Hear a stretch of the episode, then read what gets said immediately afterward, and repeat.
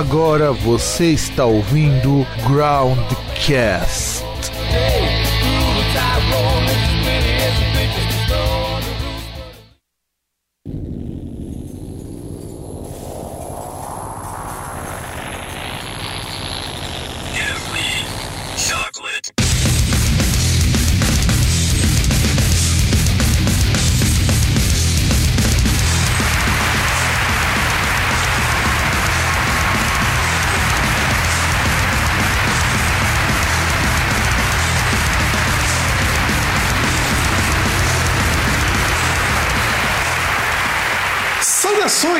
Ouvintes! Estamos começando mais um programa Groundcast, o primeiro de 2019. Vai, César, comemora aí, vai. Não tô afim, não. É, tem, tem, certas coisas que não mudam, né? Principalmente o, o, o estado assim. Tinha uma, uma, amiga minha no mestrado falava essa coisa meio fleumática, que ela dizia que eu tinha. Acho que o César tem mais do que eu. Cara, não, e pior que o fim de semana foi bom. Consegui, consegui dormir, pelo menos hoje consegui dormir de forma normal. Contei uns amigos aí que fazia tempo que eu não encontrava. Já conversei com. Quando eu cheguei em casa, já conversei com outro aí da época do Senai. Então, eu simplesmente não tenho essa animação, principalmente porque porque já estamos na quase segunda-feira, né? Pois é, né? Pois é. é e, shame on me, tá? Porque eu tinha eu cheguei tarde em casa no dia combinado da gravação, mas era isso ou eu chamar o Hugo em algum lugar por aí, mas enfim. Bom, vamos falar essa semana. Na verdade é uma pauta que eu e o César a gente já tinha combinado, acho que tem bem uns 4, 5 meses essa pauta, acho que até mais. Deixa eu até ver aqui que, qual foi a data que eu criei essa abri essa pauta. Logo depois que a gente fez a segunda parte do de música japonesa. É verdade, é verdade. Então, quer dizer, faz tempo pra caralho, tempo pra caralho. E vamos falar de Metal Kawaii, que inclusive foi uma sugestão do César. Que, na verdade, deixa eu, deixa eu contar uma historinha sobre este programa. Na verdade, era pra gente ter feito este programa antes, com a pegada do músicas japonesas, mas aí a gente discutiu aqui e falou: não, não é melhor fazer separado? E a gente separou isso daqui, que a gente não incluiu naquele programa, e tô trazendo pra cá. Se não me falha a memória, foi mais ou menos esse o procedimento que nós fizemos. É, que era melhor a gente pesquisar em vez de falar altas bostas, né? A gente vai falar altas bostas, mas pesquisar alguma coisa.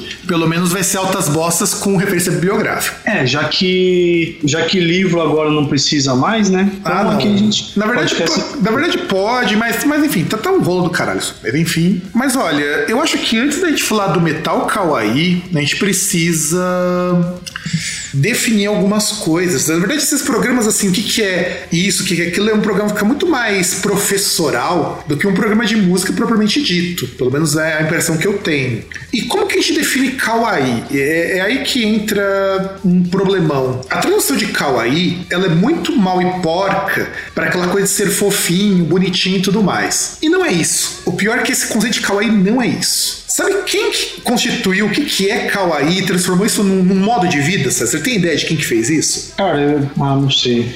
Tem algumas alguns chutes idiotas. Não, você pode ter certeza que vai ser bem idiota a resposta, mas você tem alguma ideia de quem pegou esse conceito? Porque assim, kawaii é uma palavra no japonês, ela existe há muito tempo, mas ela virou um modo de você fazer e viver as coisas que só ganhou expressão na década de 90. Década de 90?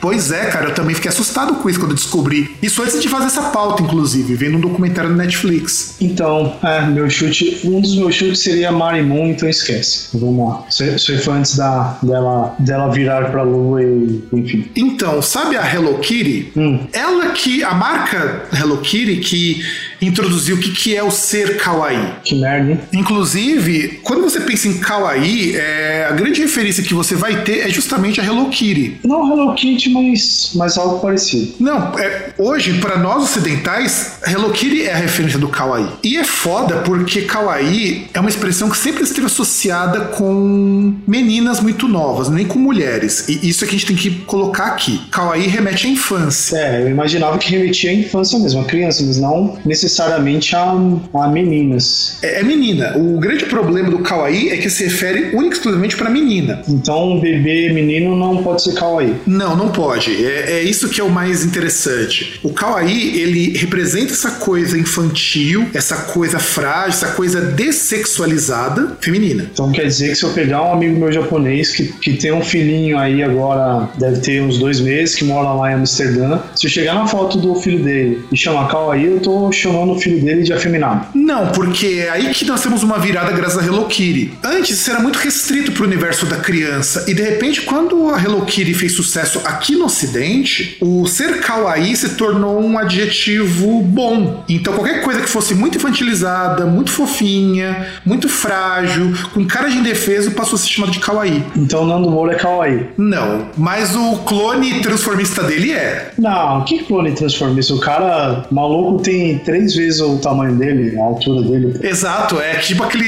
irmão gêmeos com Schwarzenegger, lembra? Ah, é isso. Puta, pode crer. Nossa, agora faz todo sentido. Porque um pegou todas as coisas boas, todos os talentos, o outro é o Nando Moura. Uhum, exatamente. Ainda por cima, o, o Lady Bird toca bem, cara. O, o foda é isso. Tá, tá, aí uma boa ideia de meme, hein? Mas você nunca tinha pensado, cara, do, do Lady Bird e o Nando Moura serem separados no nascimento, cara? Não, cara, eu nunca pensei, cara. Por isso, agora explodiu minha mente. Olha, olha a foto depois do Lady Bird e olha uma foto do Nando Moura.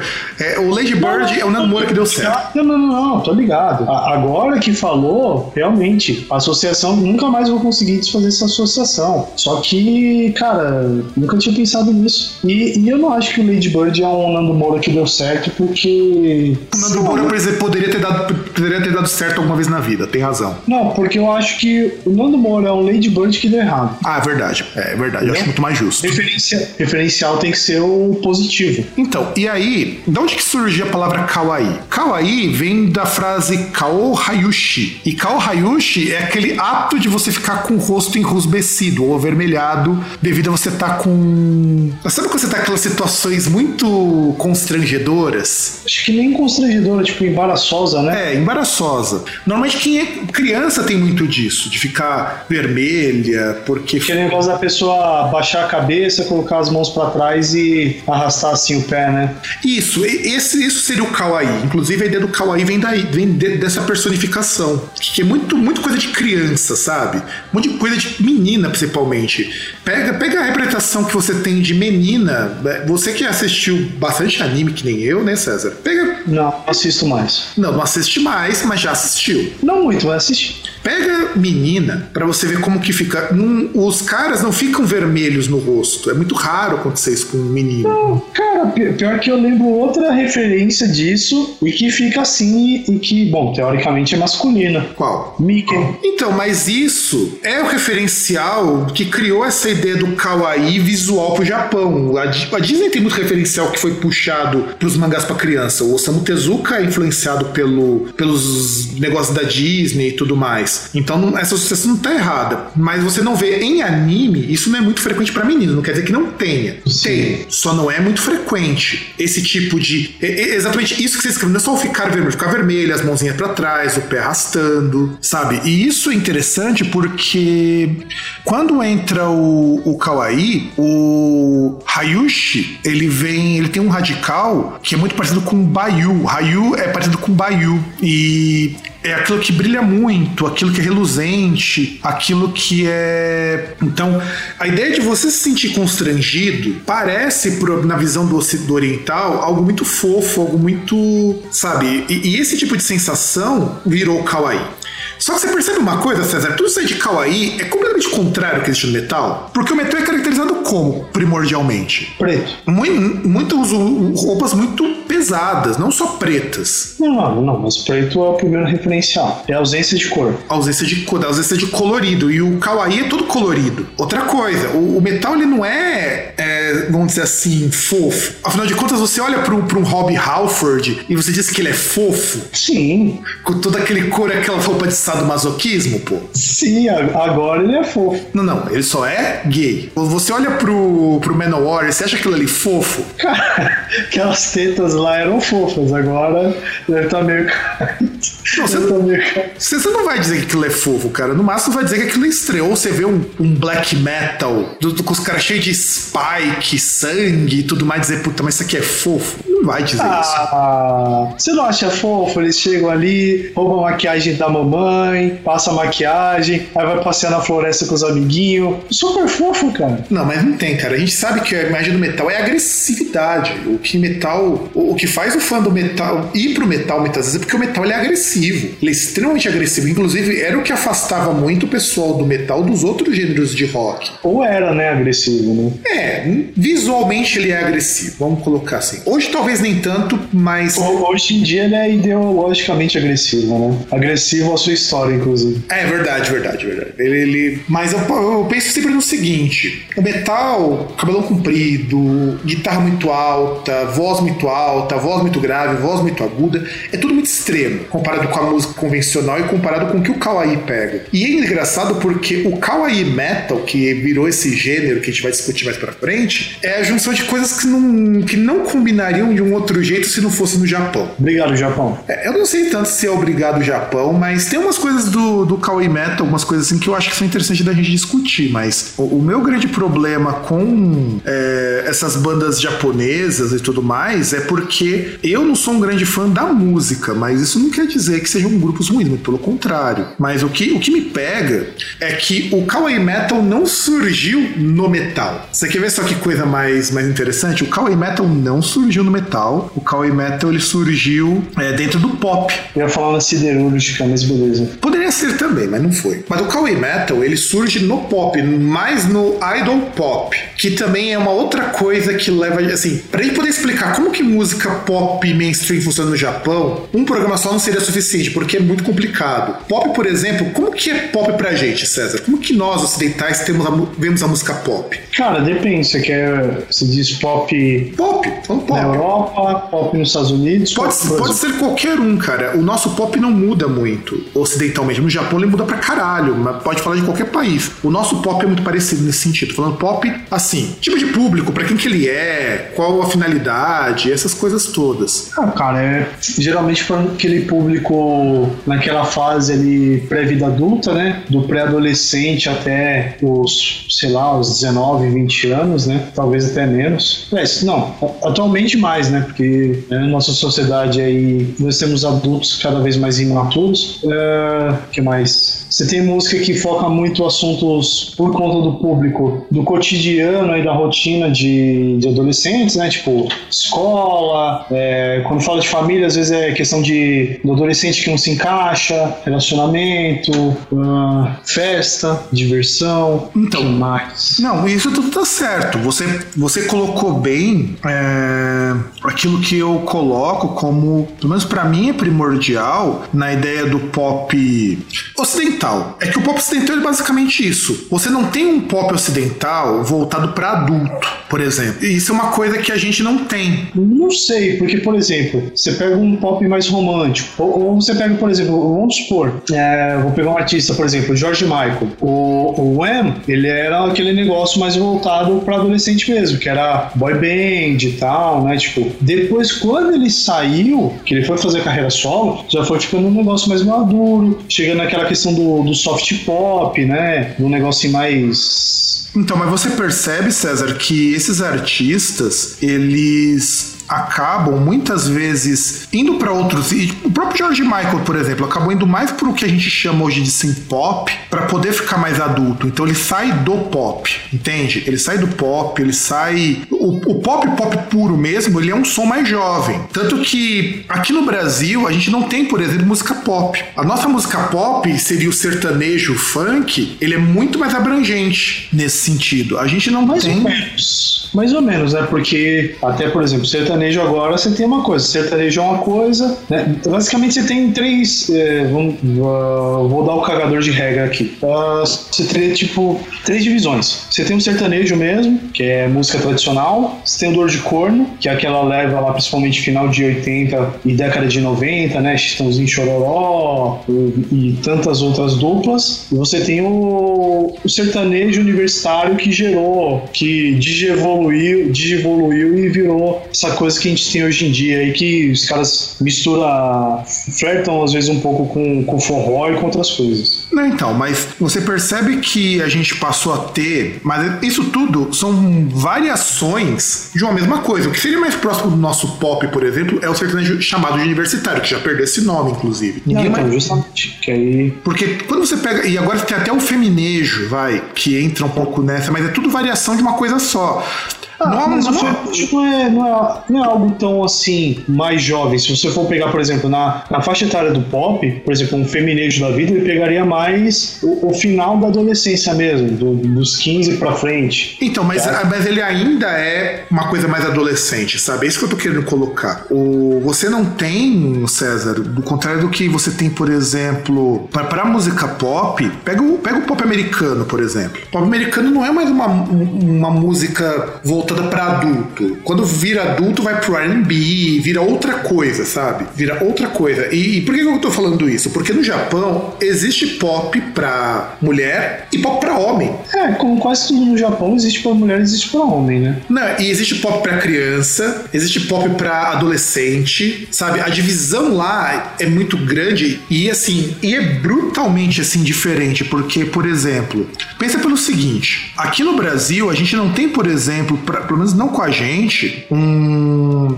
uma diferença muito grande do que seria, por exemplo, um pop para criança e um pop para adulto, musicalmente falando. Lá ah, é brutalmente diferente em tudo. É, é, é, que hoje em dia a gente não tem, né? Há, há alguns anos atrás talvez a gente teria. Porque a gente aqui no Ocidente, o nosso pop, ele tem um público muito específico. É normalmente voltado para pessoas jovens e normalmente para mulheres. Embora já tenha mudado um pouco, é só você perceber que o nosso pop, o pop que existe agora, por que, que o pop que, que existe agora caiu muito no gosto dos LGBT? Porque, do contrário do rock, que tem sempre aquele rótulo agressivo, aquele rótulo masculinizado, o pop sempre teve essa pegada mais feminina. No Japão não é assim que rola. E, e acho que o. Assim, acho que tem muito mais assim a questão, por exemplo, a questão do rock, assim, do metal, aquela questão contestadora, ou tinha, e aí o pop é um negócio um pouco mais de, de acolhimento e aceitação. Exato, exato. Isso aqui, lá no Japão, é um pouco diferente porque, basicamente, temos dois grandes grupos de pop pro Japão. Na verdade, dois segmentos. A gente tem mais, tem mais, mas eu vou simplificar só para dois. Você tem o pop, que esse pop é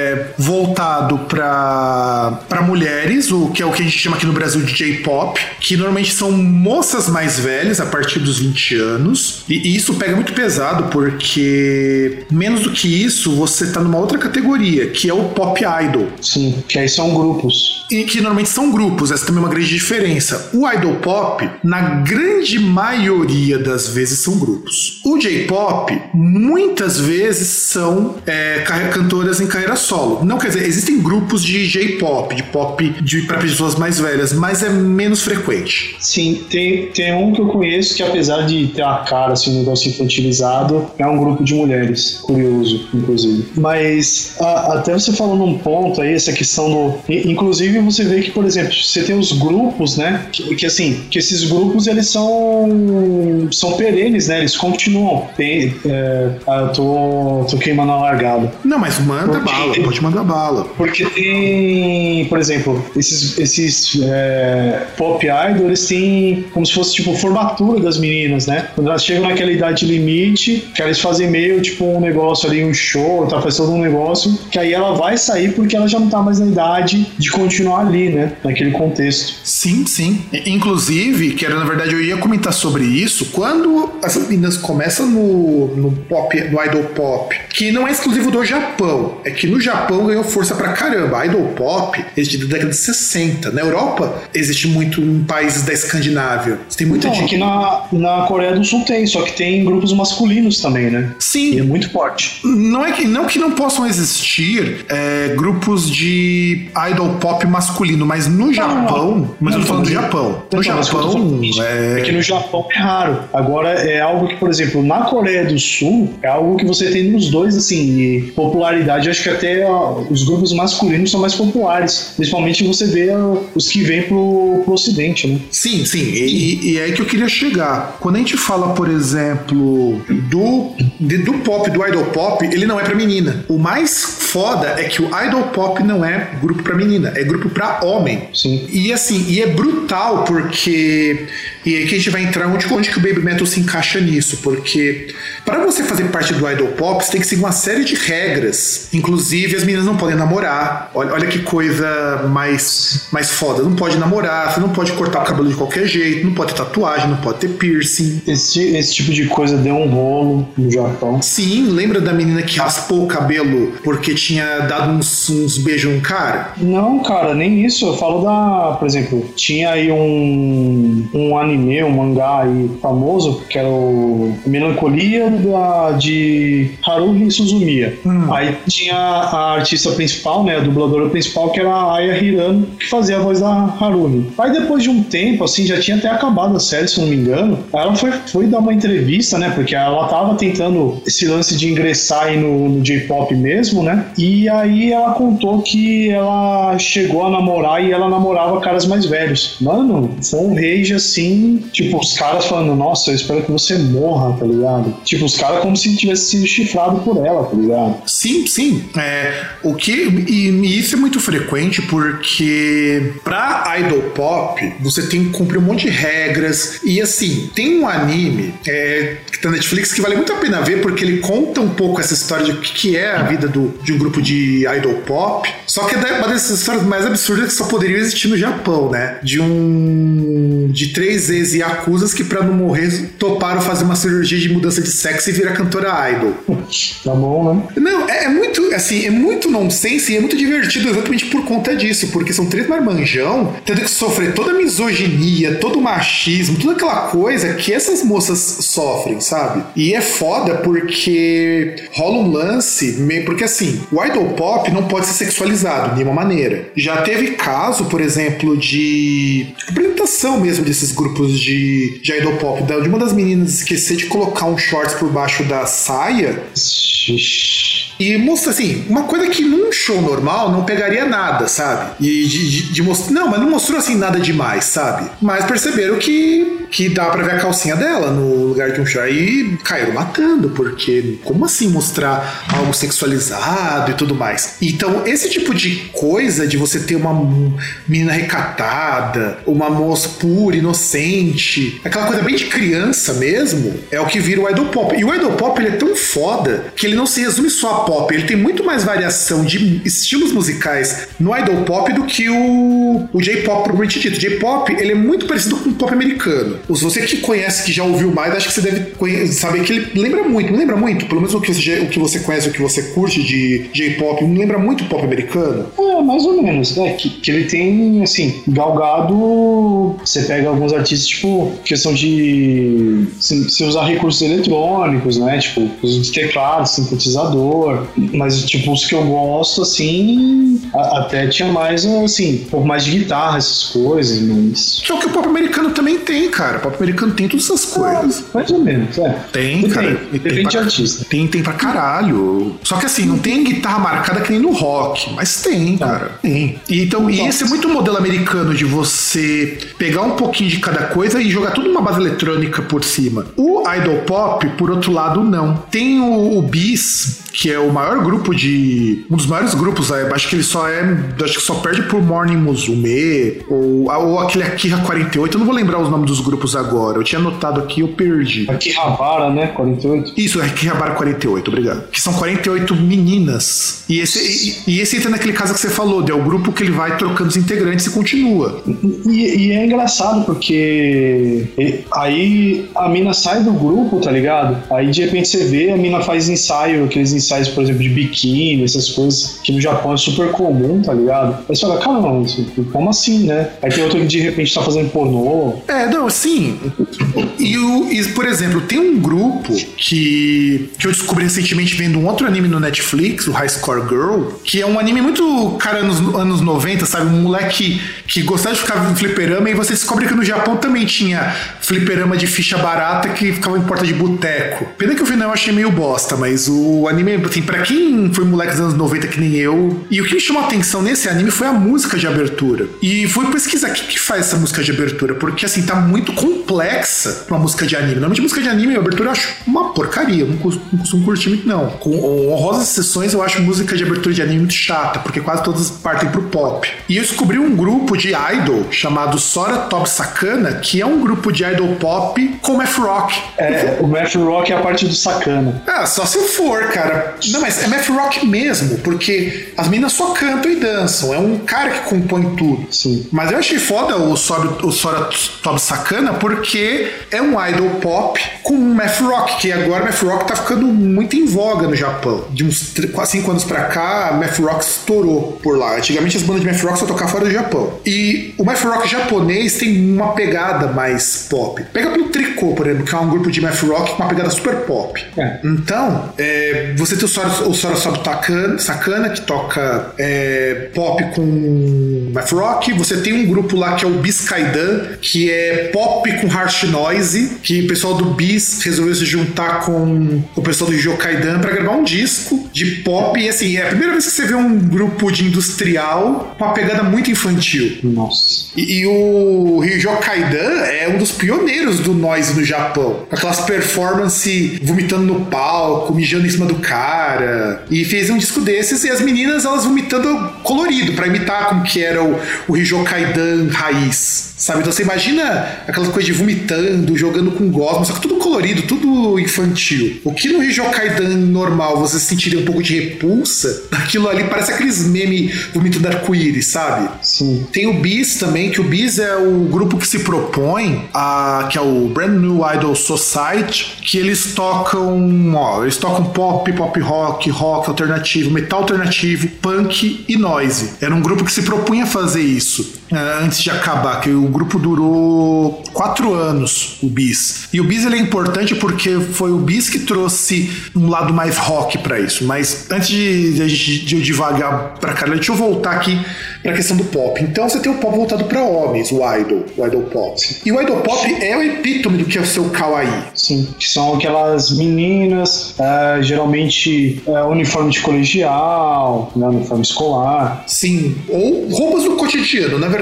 o idol pop ele se caracteriza por uma coisa assim que é muito diferente do que acontece com o J-pop. As meninas têm que parecer uma menina que se encontraria no meio da rua, sabe? Como se fosse, poderia ser sua vizinha. Sim. Tanto que você vê que as, o pessoal do idol pop não carrega maquiagem, é, não usa roupa provocativa, não usa roupa muito espalhafatosa e fala com aquela voz bem aguda, porque japonês ama voz aguda e kawaii tem que ter voz aguda. Cara, eu acho que minha vizinha ia fazer sucesso lá, porque ter 40 anos e fala, nossa, é horrível ouvir a voz dela. Mas ela precisava ser nova, ah, não existe idol com gente na terceira idade.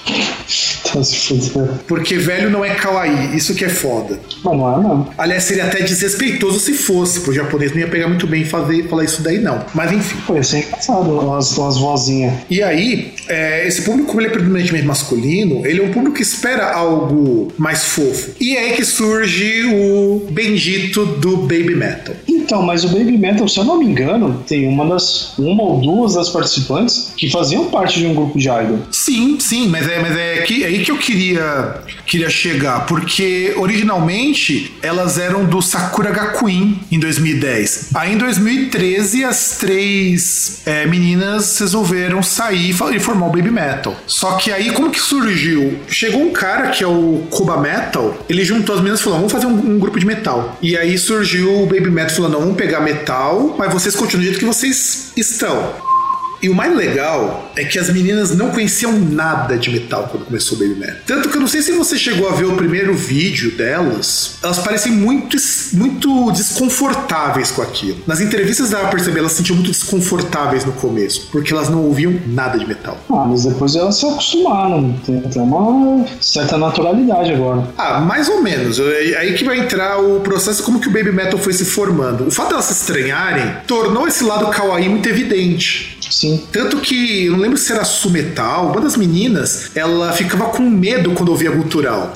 é, é sério. Você imagina que elas ficavam com medo. Ela escutava gutural e se sentia aterrorizada. Tanto que ela teve que gravar uma das músicas que tem gutural, acho que umas 4, 5 vezes. E aí, quando elas saíram do Sakura Gakuin e foram pelo, pelo Koba Metal, foi produzir o primeiro disco, veio com essa ideia de trazer o idol pro metal, porque nunca ninguém tinha tentado com metal até então. E aí foi sucesso, porque quando o Ocidente viu, é onde o Baby Metal estourou. Quando teve o lançamento do. Porque o Japão tem muito single, né? Sim. E aí, é, o primeiro disco deles, o, o, Baby Metal, que foi lançado em 2014, mas você já tem é, um single em 2011, que é o Doc Doc Morning, a banda já começou a ter uma projeção fora do Japão avassaladora, porque de repente, quem são essas meninas, assim, com essa voz de pop, não sei o que, com esse visual todo escuro, mas que destoa completamente do resto da banda. E gerou muito problema quando o Baby Metal se formou, porque houve uma resistência muito grande por conta dos fãs de metal, mesmo no Japão, que é o país que aceita tudo, achava que aquilo era uma heresia.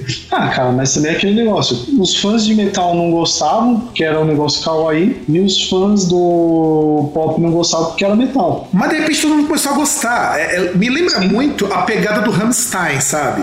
Sim. Primeira vez que o pessoal começou a ter contato com metal industrial, que já era velho pra caramba, com o Rammstein, puta que bosta. Da dali uns anos tá indo pagar ingresso caro no show. Pô, do, do começo que você pega no Brasil, o nego reclamando com os caras abrindo pro Kiss, pros caras morrendo assim na fila, passando dois, três dias só pra, pra ver os caras, tipo, headliner. Exato, exato. Então, e aí que entra esse, essa coisa do kawaii metal, que esse gênero foi cunhado por conta do baby metal, porque o baby metal representa exatamente tudo aquilo que você não espera no metal e tudo aquilo que você não espera no pop. E é o tipo de combinação que não poderia ter saído de outro lugar que não fosse o Japão.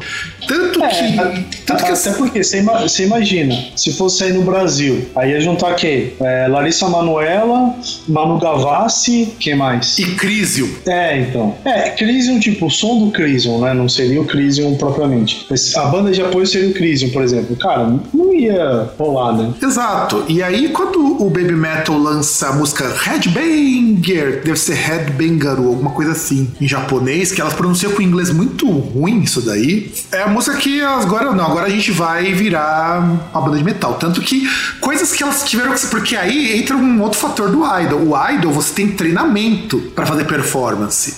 Por exemplo, elas, elas, não sabiam fazer o, o headbanging, que é o bater a cabeça, sabe? É, elas foram aprendendo a fazer o headbanging para poder incorporar nas performances. É, até engraçado que no vídeo eles mostram, tipo, a mina com, com o colar cervical, né? Sim, esse episódio foi na gravação de um vídeo, acho que foi no vídeo da Red Banger. Sim. Que ela forçou demais e deslocou a vértebra. Sim. Não, não, então, mas aí ela aparece com o colar cervical e depois acho que no, durante o clipe ela tira. Mas, mas tem essa referência, né? Sim, porque durante a gravação desse vídeo, eu vi num artigo, inclusive, ela deslocou uma vértebra porque forçou demais. Nossa senhora. Vai numa dessa aí e fica aleijada, fica paraplégica. Mas é que tá. Pega alguém que você conheça que nunca ouviu metal, não tá acostumado com esses ritos do metal, sabe? Ou uma criança, né, por exemplo. É, uma criança. E elas não eram bem crianças, já, já eram maior de idade, as, as meninas do Baby não, Metal. Não, mas é de criança a questão, assim, de ter contato com esse tipo de som. Se, no caso, no, no Ocidente é mais fácil a pessoa ter contato. Sim, criança não teria contato, entendeu? É, e aí, o, o Baby Metal, ele incorpora todas as características do kawaii que a gente colocou aqui, e aí coloca de fundo um heavy metal super pesado. E é um heavy metal que segue muito tendência do que, que é moda fora do Japão. Porque os primeiros discos eram muito mais heavy hard e hoje tá muito mais próximo de um death metal, de um. De um... Apesar, apesar de ter um assim, um componente forte na parte de, de música eletrônica, de, de batida, assim, de som eletrônico sintetizador também. E que vai desaparecendo com o tempo também. Você pega pega as músicas mais recentes do Baby Metal, quase não tem parte eletrônica. Então, com o tempo, eles vão se aproximando mais do metal e se distanciando um pouco mais do, do pop, do idol pop. E aí Ah, você. é, depois que elas foram abençoadas pelo Deus Metal, né? Pois é, que elas tocaram com o Halford, inclusive, né? Sente, né? Se, se o Deus Metal a- as abençoou, então quer dizer que já pode fazer a transição já. Foi o batismo, né? Exato, e isso que eu acho que é o lado mais interessante do Baby Metal nesse sentido. O Baby Metal conseguiu ganhar o respeito de muita gente grande. E, e não foi só do Halford, do Halford, do pessoal do Slayer. Tocaram no Vakin, como Headliner. Não, não, não, calma aí, calma aí, não, mas é que tá. De um momento, ter o respeito do Halford, já era. É, Esse é o, esse é o ápice, entendeu? Ah, você falar, tipo, ah, tem respeito do Halford, mas não tem respeito do Slayer. Paulo com o Slayer, o que, que é Slayer, cara? Não, o Slayer tem um peso muito forte, cara. O Slayer é quase da mesma época. Que eles, tem, mas- na época que o Judas Priest cresceu mesmo, foi a época que o Slayer também cresceu. Ah, mais ou menos. O, o Judas, ele cresceu, assim, claro, ele deu uma mudada, principalmente na época que o que o Slayer, que o Trash estava tava forte, mas ainda assim, cara, o Judas Priest tá numa, tá numa prateleira acima. E como se não bastasse, do Kiss também. Elas têm o apoio do Kiss. Ah, ah, mas você tá ligado que apoio do Kiss... Tá ligado, né? Mas o, Ah. o Gene Simons, ele não é idiota, mas ele não apoia qualquer um. Você não vê ele, por exemplo, com uma Lady Gaga. Não, cara, mas é que tá. O, o apoio do Kiss, você tá ligado que é aquele negócio tipo política brasileira. O cara vê que dá pra ganhar dinheiro, ele apoia. Ele teve apoio do Kiss, tem apoio do Halford. Uma porrada de gente do metal assim, e do rock consagrados falaram que o Baby Metal era foda. Até o pessoal do pop começou a falar bem delas. Então isso ganhou o ocidente. Tanto que o público do Baby Metal é um público estranho, porque não é o público do Idol, é o público do metal ao mesmo tempo que não é. É. Tanto que por isso a gente percebe nos, nos singles mais novos, eles têm muito mais apelo pro metal do que pro pop. O apelo que pro pop desapareceu.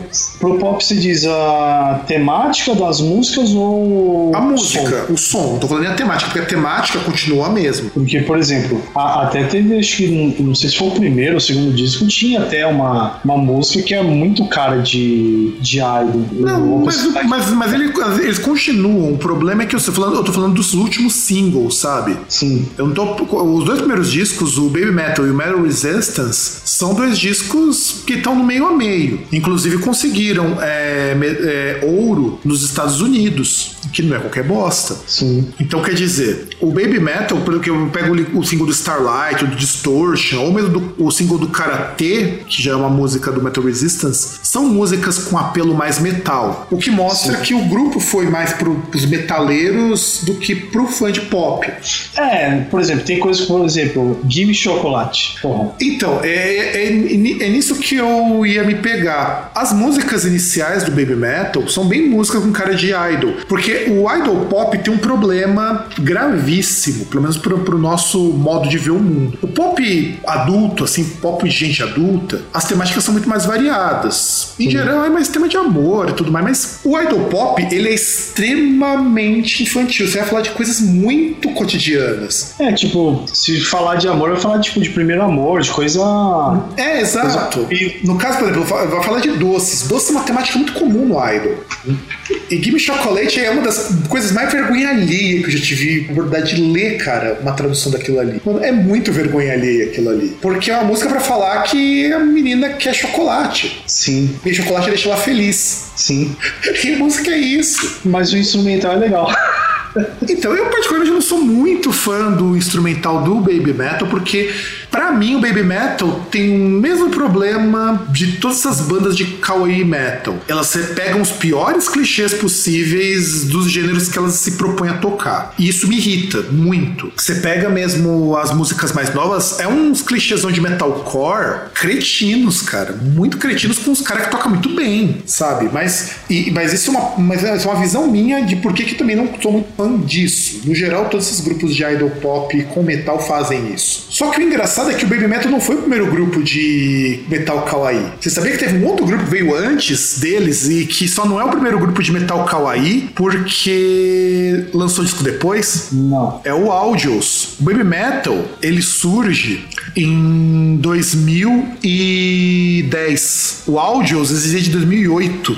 Então, e o Audios fazia exatamente a mesma coisa. Só que o Audios, quando ele surge, ele surge com uma pegada de ser uma banda de heavy metal. Uma banda de heavy metal só de moça. Com uma pegada mais pop. O problema é que o primeiro disco do, do Audios saiu em 2010. Quando o primeiro single do Baby Metal vai sair é, em, do, em 2011. Só que já tinha alguma coisa com o grupo anterior E o Audios tem a mesma pegada que o Baby Metal mais tarde incorporou. E antes do Baby Metal tinha uma banda de grindcore, grindcore, math rock lá do Japão, que é o Melt Banana, que já fazia essa mistura de pop com, com música extrema. Mas não tinha o visual, não tinha o apelo visual, sabe? É, que o Baby Metal foi o primeiro com pacote completo. Não, pacote completo com temática, é, então, letras. A sonoridade, assim, você tem a imagem, você tem a música, né? E você tem o, o negócio estruturado e contínuo, né? Tipo, não é um negócio que gravou, depois separou, entendeu? Sim, sim. E, e o interessante do, desse Kawaii Metal é que o Kawaii Metal ele criou um público diferente para ele. É um público do heavy metal que depois de um tempo passou a aceitar. Ah, cara, é, é, é mais ou menos como se você pegar o, o rapcore aí no, nos Estados Unidos. Sim, mas o rapcore, o público dele ainda tem um pezinho no rap. Então, mas aí tinha aquele esquema, os caras torciam o nariz. E muito tanto, tanto de um quanto de outro. Por muito tempo torciam o nariz. Depois eles foram formando um público. É, é, é que aquele negócio é que, por exemplo, no caso do hardcore, vou citar, por exemplo, o Body Count. O ICT, ele continuou a carreira dele como, como artista solo, com rap, basicamente. Então, assim, ele ainda tem o apoio dos fãs de rap porque ele continua o trabalho dele. Não é igual, não é igual elas aí que saíram de um grupo de idol para fazer exclusivamente o, o estilo delas. E, e, que é o que a gente pode até colocar, o que classifica exatamente o, que, que é ser um kawaii metal. É você ter todo apelo visual, todo apelo de imagem do idol e algum som de heavy metal. Qualquer estilo de heavy metal cabe em kawaii metal. Só que por coincidência ainda tá num estilo mais metalcore, mais deathcore para as bandas que surgiram depois, ou heavy hard, mas no geral ele acaba funcionando assim. E, e, e tanto que o música que fez sucesso no ocidente, eu não vou lembrar o nome, eu tinha também anotado, tava no artigo que eu não lembro que passa que está, foi uma música delas falando sobre bullying. Você lembra qual disco que era? É um dos primeiros. Eu não, eu não vou lembrar se é a música é, se tá no IAR, se é a. Eu não vou lembrar, de verdade eu não vou lembrar mesmo. É, do Baby Metal, eu acho que a música que fala de bullying, eu acho que é a. Road of Resistance, que é lá do Metal Resistance. Acho que é essa. Porque tem uma música delas que fala sobre bullying, que tem vídeo. E a estética do, do idol pop, o Baby Metal replicou por muito tempo. Agora que elas estão caindo um pouco fora disso, por exemplo. Qual que é o ambiente, na, inclusive na nossa cultura ainda existe isso, só que não é mais tão forte. Típico de menina, criança ou pré-adolescente. Onde que ela costuma ficar por mais tempo durante o dia? Não é escola. Como não? Não é escola. É o quarto. Ah, não, não, não. Mais tempo é escola. Agora, o que ela mais mais se identifica é o quarto. Tanto que o retrato do, de qualquer coisa voltada pra menina acontece sempre no quarto. Tanto que o quarto é como se fosse refúgio, aquela coisa toda. Não, no não, Ocidente então. existe isso também. Tanto que você vê que não, o quarto não, menina. É, é, é, isso que eu tô te falando. É o local onde ela mais se identifica, não é o, lugar, o local onde ela passa mais tempo. Não, é o local, não é uma. Não tô falando da instituição, porque no próprio artigo que eu li sobre isso fala que o ambiente onde ela passa mais tempo na vida é o quarto. Ah, na, ah, na vida, na vida. Não, não, você falou no dia. Pode não, ser no dia tá. também, cara, não faz diferença. Não, não, na vida não, porque a partir do momento que. Aliás, tem diferença entre no dia e na vida. Porque assim, a partir do momento que ela passou, ela não é mais. Tipo, ela é criança, ela passava o tempo no quarto, mas ela não estava nesse contexto que a gente está discutindo. Mas, enfim, é interessante esse negócio que você falou aí do quarto, que até me lembrou o filme que a gente comentou no, no Pipoca, que era o Rock and Roll High School, que tinha justamente a, a personagem principal lá, que ela ficava lá tendo aquelas fantasias dela no quarto, né? Então, esse tipo de visão ainda existe pra gente no Ocidente, mas a gente quebrou um pouco esses estereótipos. Não muito, mas já quebrou. No Japão ele é muito forte ainda. Então, o quarto é o ambiente menina. Tanto que, se você pegar a própria Hello Kitty, por exemplo, muita coisa dela acontece no quarto. Muitos dos ambientes e de produtos para meninas de da Hello Kitty são feitos pra você colocar no quarto. O quarto de menina é com bichinho, um lençol mais enfeitado, é, pôster. Isso é o que eles imaginam lá no Japão. E isso o Baby Metal incorporou também, esse ambiente ser um ambiente do quarto, que é o quarto onde ela se protege do mundo. Para nós isso pega um pouco mal, porque hoje a gente tem um entendimento daquela coisa da depressão e tudo mais. Isso não pega mais bem. Mas pro japonês, a menina fica lá. E o menino, você vai perceber que o ambiente dele, na maioria das histórias, é tratado fora de casa. Ele vai brincar na rua. É alguma atividade fora, né? Sim, vai jogar futebol, vai jogar videogame, vai. É só você lembrar, por exemplo, não sei se você assistiu o Super Campeões. Lembro, mas não assisti. É porque o, o, o que foge um pouquinho disso daí seria o Pokémon, mas Pokémon ele é unissex, aí voltado pra menina e pra menina. É que os Super Campeões, os meninos sempre estão jogando bola. Você não vê uma menina jogando futebol. E futebol feminino no Japão cara, é muito forte. A japonesa joga muito futebol. É só você lembrar lá o Jizue, que foi o grupo que a gente comentou lá no Indica, que tem uma moça lá e eles se conheceram jogando bola. Não, eles jogavam bola constantemente. Então, menino e menina jogar bola é muito comum no Japão. Mas você não vê isso retratado nas produções mais antigas. Nas mais modernas já deu uma mudada, mas na mais antiga você não vê isso. Então a menina vai quase sempre ficar no quarto. E por ela ficar no quarto, o mundo dessa menina, desse kawaii, é um mundo muito restrito. É um mundo de doce, é um mundo de cores, sabe? E, e é um mundo em que você fantasia, que você tem uma amiga que é um, um animal antropomórfico e por aí vai. E isso é o que configura muito o kawaii, essa visão. E o Baby Metal trouxe isso durante um tempo e tá se distanciando. E o Baby Metal, a gente não pode esquecer, César, que deu origem a filhos também, que inclusive foi o motivo que você me sugeriu a pauta, César. Outras bandas na mesma pegada do Baby Metal. Quem, quem que você gostaria de citar pra gente poder colocar aqui? Cara, vou falar que sinceramente não lembro de nenhum, então fique à vontade para citá-los. Porque você que sugeriu, cara, porque procurando outras bandas estilo Baby Metal com inclusive outras bandas da mesma sonoridade. Sim, mas eu não vou lembrar, cara. Simples assim. Bom, uma das bandas, a gente já citou o Audios, que o Audios é o primeiro grupo a fazer isso efetivamente. O Bis, que era o grupo que misturava rock e tudo mais. E surgiu que eu acho que talvez seja o clone mais próximo do baby metal em tudo, inclusive com uma pegada menos mais kawaii ainda, que é o Lady Baby, que é onde você tem o tinha, né, porque o cara saiu, o Lady Bird ou o clone que deu certo do Nando Moura. E, e, uma das histórias mais legais porque o Lady Bird não é japonês. Não, Ivan. Nossa senhora, quanto tempo você levou pra descobrir isso? Não, é, é, a história do cara é muito curiosa, porque o nome dele, ele era um lutador de luta livre. Tem cara mesmo? Não, tem. O cara bombadão daquele, meu, porra. Não, tem cara de ser lutador. Richard Magary. Ele saiu lá de Adelaide, nos Estados Unidos, pra China em 2006 para tentar fazer carreira como dublê de filme de artes marciais. E só que quando ele foi para Hong Kong, ele fez mais sucesso virando um crossdresser, um lutador profissional de luta livre crossdresser. Ah, cara, faz sentido, né? Você tem que ter um negócio que lembre, né? Então. Não, então você pensa, ele não conseguiu ser dublê de filme de arte marcial, que era o sonho dele, mas ele conseguiu virar lutador profissional crossdresser com aquela roupa que ele já usava no, lá, no Lady, lá no Lady Baby. E ele fez muito sucesso lá em Hong Kong. Aí em 2013 ele vai para Tóquio e ele vai tentar fazer a mesma coisa, vai tentar ser dublê e se não der certo vira lutador crossdresser.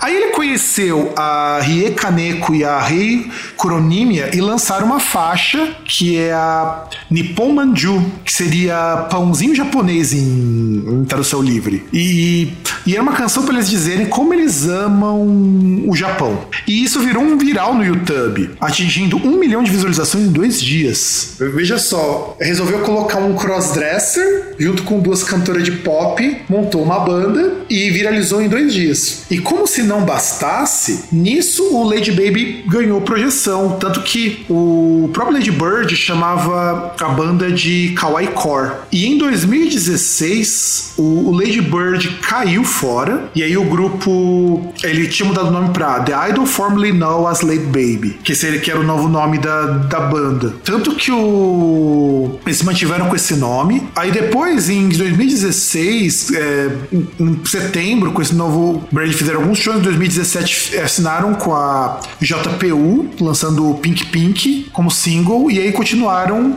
E aí eles. É, é, o, aí, o, a Rei Kuromia, ela foi embora do grupo porque ela estava muito desiludida com a cultura idol e começou a ter problemas nas pregas vocais. Por que ela começou a ter problema nas pregas vocais?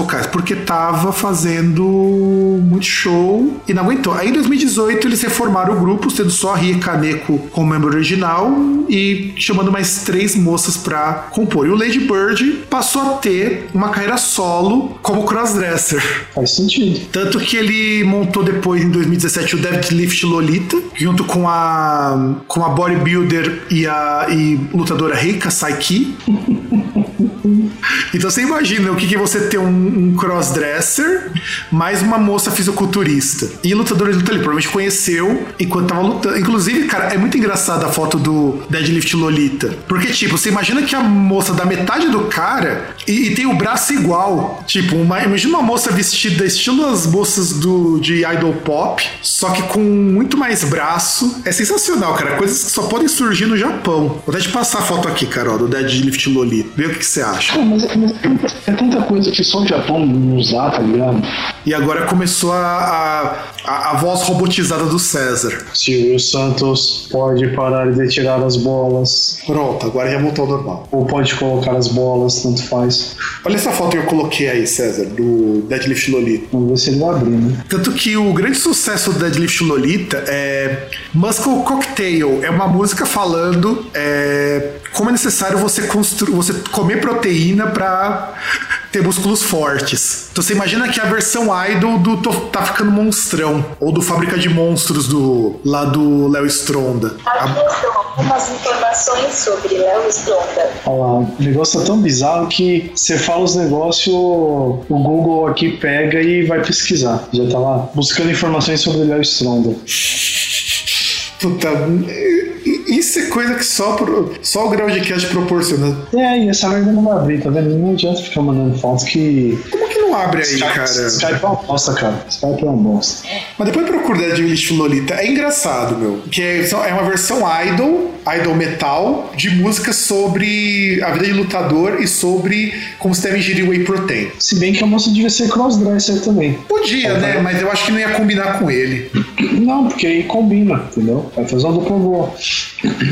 Se bem que ela tinha que ser crossdresser e, e magrela, tinha que ser franga. É, isso é verdade, mas não, os dois são, são monstros. Ele um pouco mais. É porque ele tem barba. E tem pelos, né?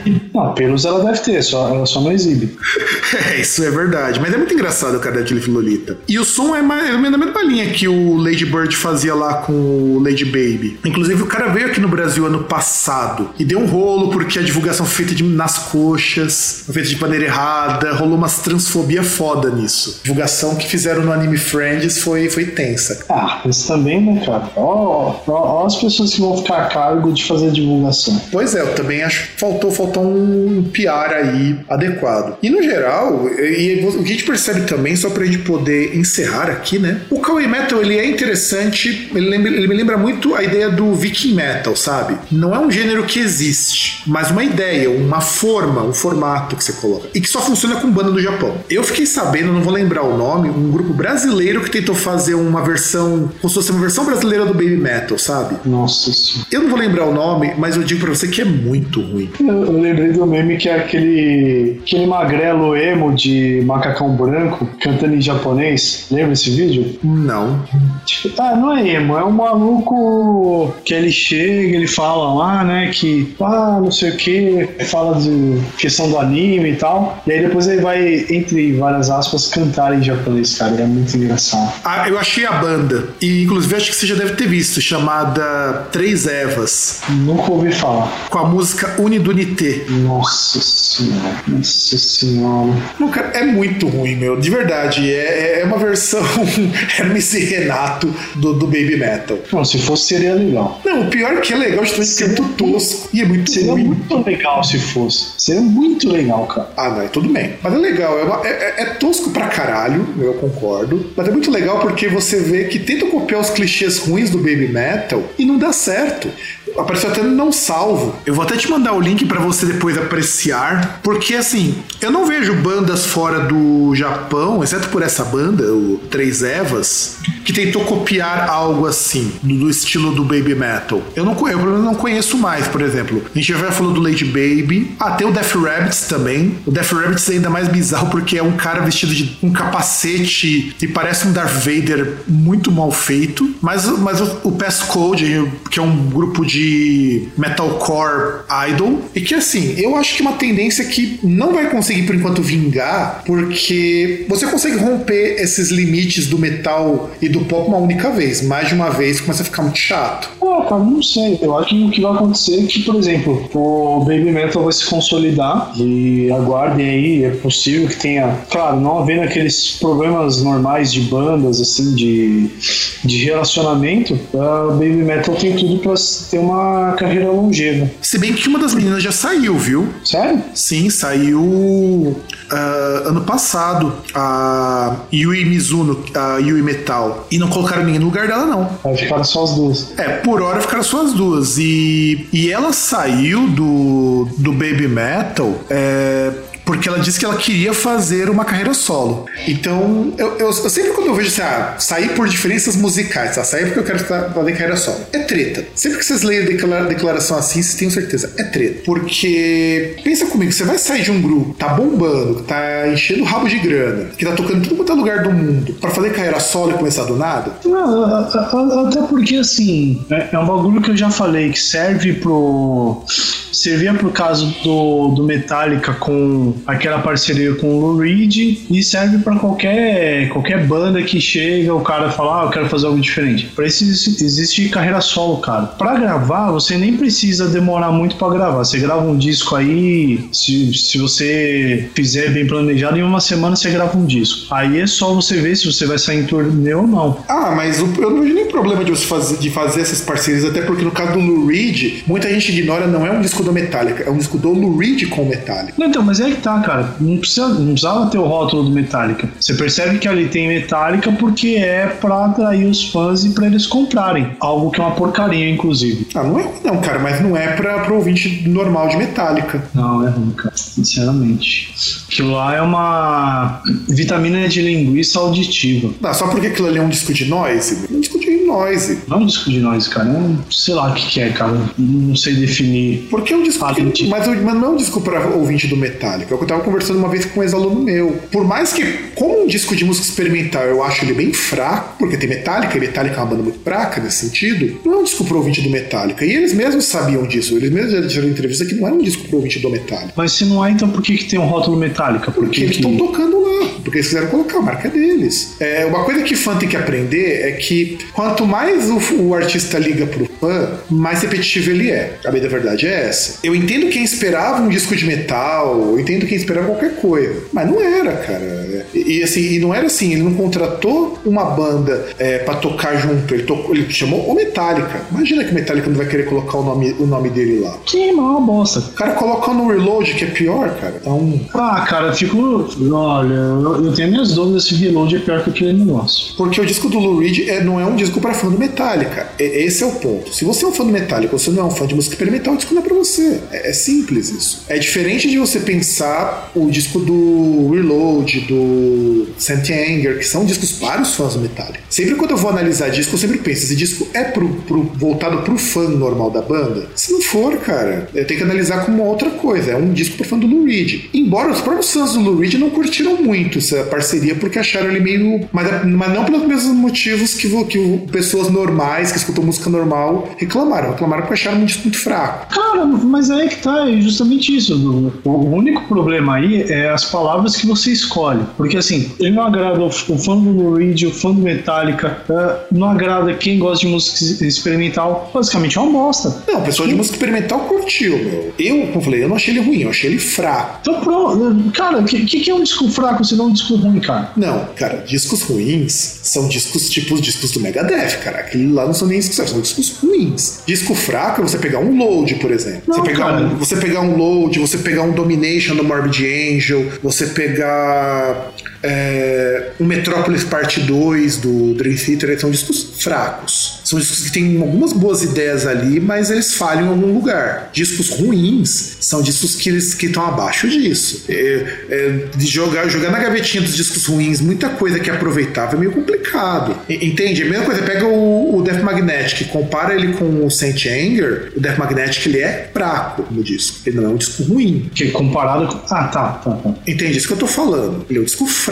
Tem músicas boas? Tem, mas não é suficiente para que o disco seja um disco memorável. Eu não consigo lembrar de uma música boa naquele disco do Lou Reed, mas enfim. Porque aquilo que eu falei, ele não é um disco para fã do Metallica. Não, tô falando em questão de analisar, não tô falando em questão de tipo, eu não gostei. Tô falando de ver algum disco que eu falo, porra, essa ideia aqui é legal, tá ligado? Parece um bagulho muito feito nas coxas que era pra tipo falar, olha, é o Metallica e o Lou Reed, tá ligado? Vamos. É, é- é tipo a mesma coisa que aquele lance de, ah, vamos fazer um disco de orquestra, ah, vamos fazer um disco de cover, tá ligado? Então, tudo bem. É, Esse tipo de crítica eu concordo. Realmente é um disco muito descuidado nesse sentido. Para um disco que se propõe a ser experimental, ele não é tão experimental assim quanto se propõe, nem mesmo o próprio Lou Reed. Não, Mas tá parece que os caras fizeram um bagulho em um dia. Ah, isso não é problema. O pessoal do Death Kids fez o disco dele, um disco deles em 24 horas e esse disco pegou apoio de gravadora gringa, cara. É um disco muito bom. Então o tempo não é tão, tão importante nesse Não, sentido. não, não, não, não, não. Tempo eu tô falando o seguinte, é, por exemplo, uma coisa é você ter uma banda, você tem um contexto de banda, pessoas que se conhecem e falam, vamos gravar em uma hora. Outra coisa é você encontra a pessoa e em uma hora você fala, vamos gravar, vamos. Você nunca viu a pessoa na vida, entendeu? É isso que eu tô falando. Vai parecer muito o Pondismania, o Portsmouth Orchestra, que os caras foram tocar músicas a qual os instrumentos eles não sabiam tocar e se conheceram naquele dia. E, e é um clássico da música ruim, cara. A gente tem que fazer um programa pra falar desses discos é,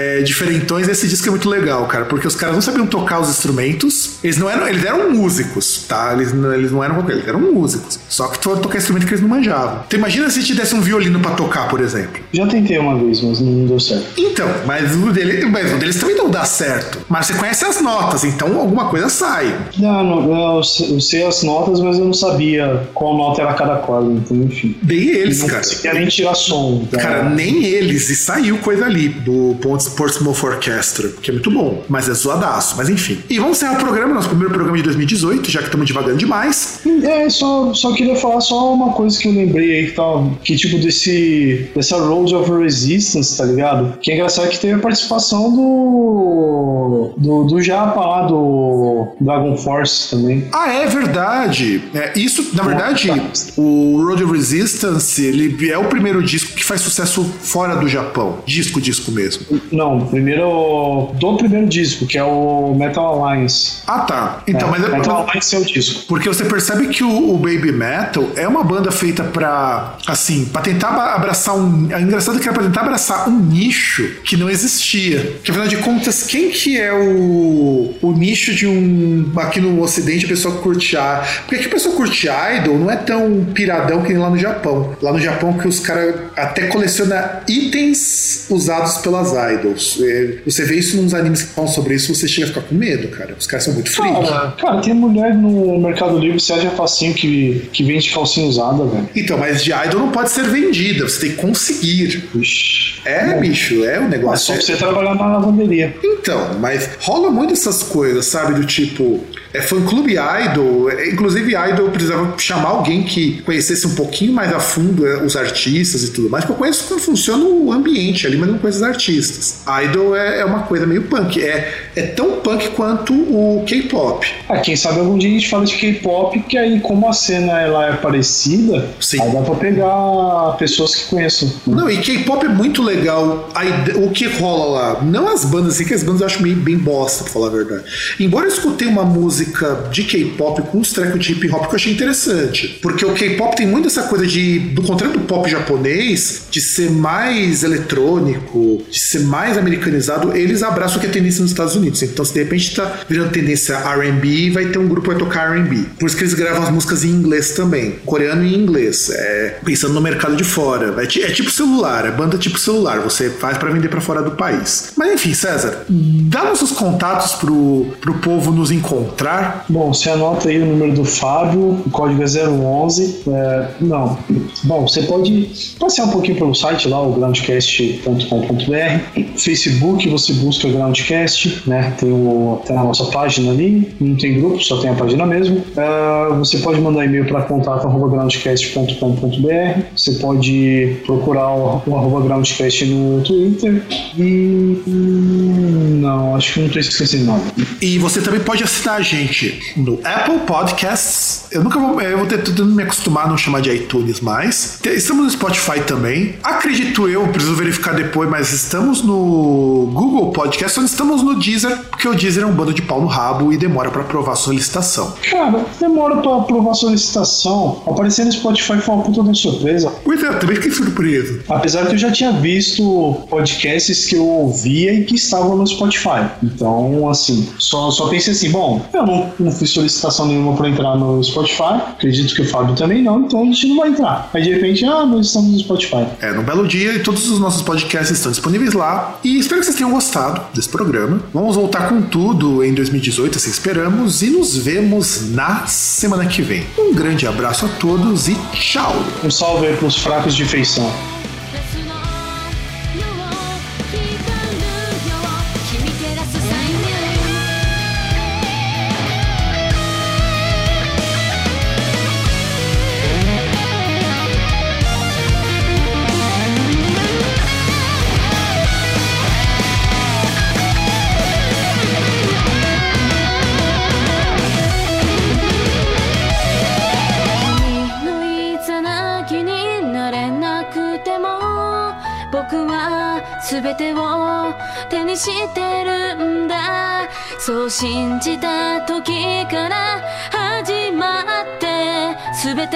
スターダストが導く奇跡。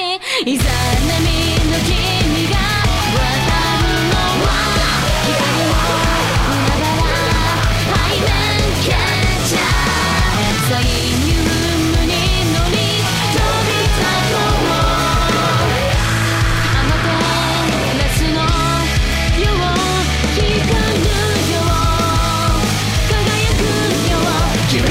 Insider.